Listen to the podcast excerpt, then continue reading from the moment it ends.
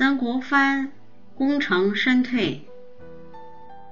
曾国藩是清朝的中兴大臣，但他同时又是一位秉承道统的儒生，深得儒道两家明哲保身和功成身退之智慧。当初，曾国藩一手创建了他的嫡系部队湘军。湘军是在清朝的八旗兵力量走向衰弱之际脱颖而出的，于是清政府不得不利用汉人和汉军。湘军与清朝的其他军队完全不同，八旗兵和露营兵皆由政府编，遇到战事。清廷便派遣将领、士兵出征，战事结束后交回军权。湘军则不然，所有将士都由各少官自行选募而来，少官则由营官自行选募而来，营官都有曾国藩的亲友。同学、同乡、门生等担任，可见湘军实际是兵为将有，是曾国藩自己的部队，所有上下将士都绝对服从曾国藩一人。试想，这样一支具有浓烈个人和家族特色的军队。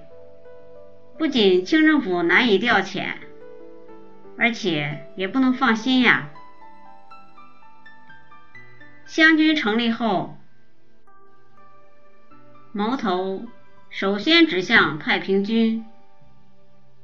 在曾国藩的指挥下，湘军凭借勇敢作战，大败太平天国。清政府的八旗兵腐败无能。不得不重用曾国藩的湘军，于是，1861年11月，任命曾国藩统领江苏、安徽、江西、浙江四省的军务。这四个省的巡抚，相当于省长、提督。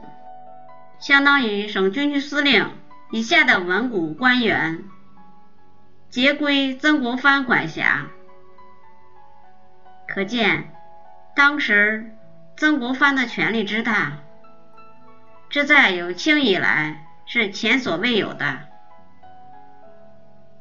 后来，曾国藩的湘军平定了太平天国之乱，曾国藩因战功卓著。被封为义勇侯，可谓功成名就。但他并不为此得意，也从不表现出来。他深知功高震主、树大招风、高处不胜寒的道理。虽然位高权重，但他如履薄冰。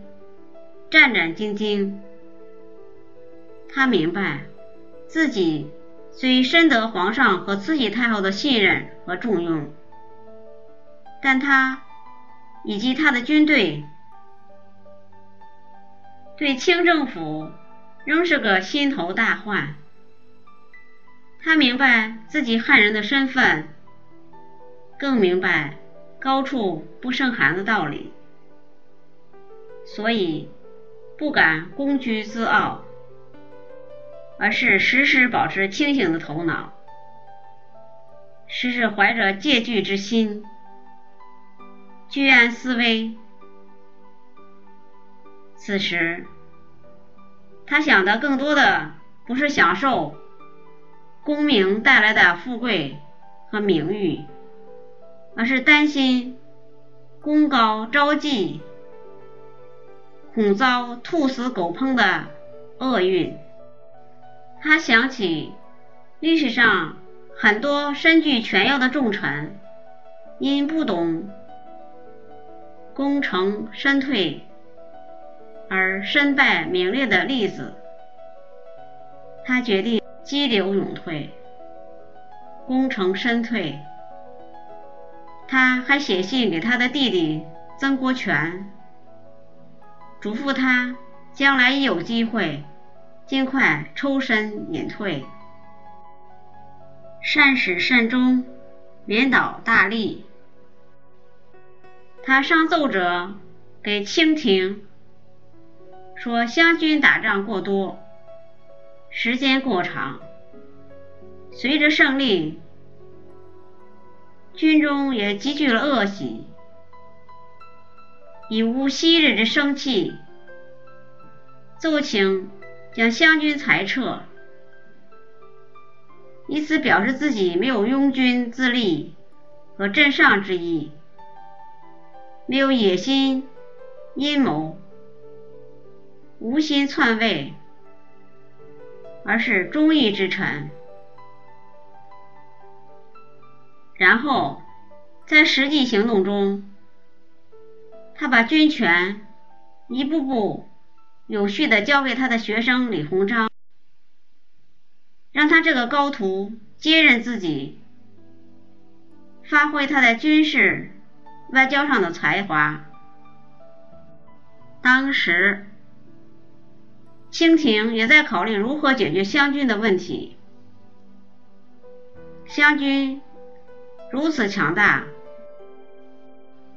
曾国藩如此有威信，实在是让人心里不安。正想拔掉这个肉中刺儿呢，但鉴于曾国藩及其湘军的功劳，一时不知如何处理为好。曾国藩如此。直去主动，正合清廷之意，于是很痛快地答应裁撤湘军。因为曾国藩正是功高招妒时，很多人想借他的嫡系部队做文章，想置他于死地时，功成身退。这样，既稳定了大清，也保护了他自己。于是，清政府委任曾国藩为两江总督，而这正是曾国藩想要的，真是两全其美。功遂身退，天之道也。过满必溢。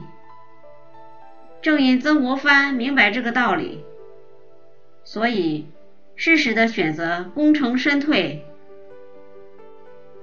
从而持盈保泰，功名皆无损，安享晚年。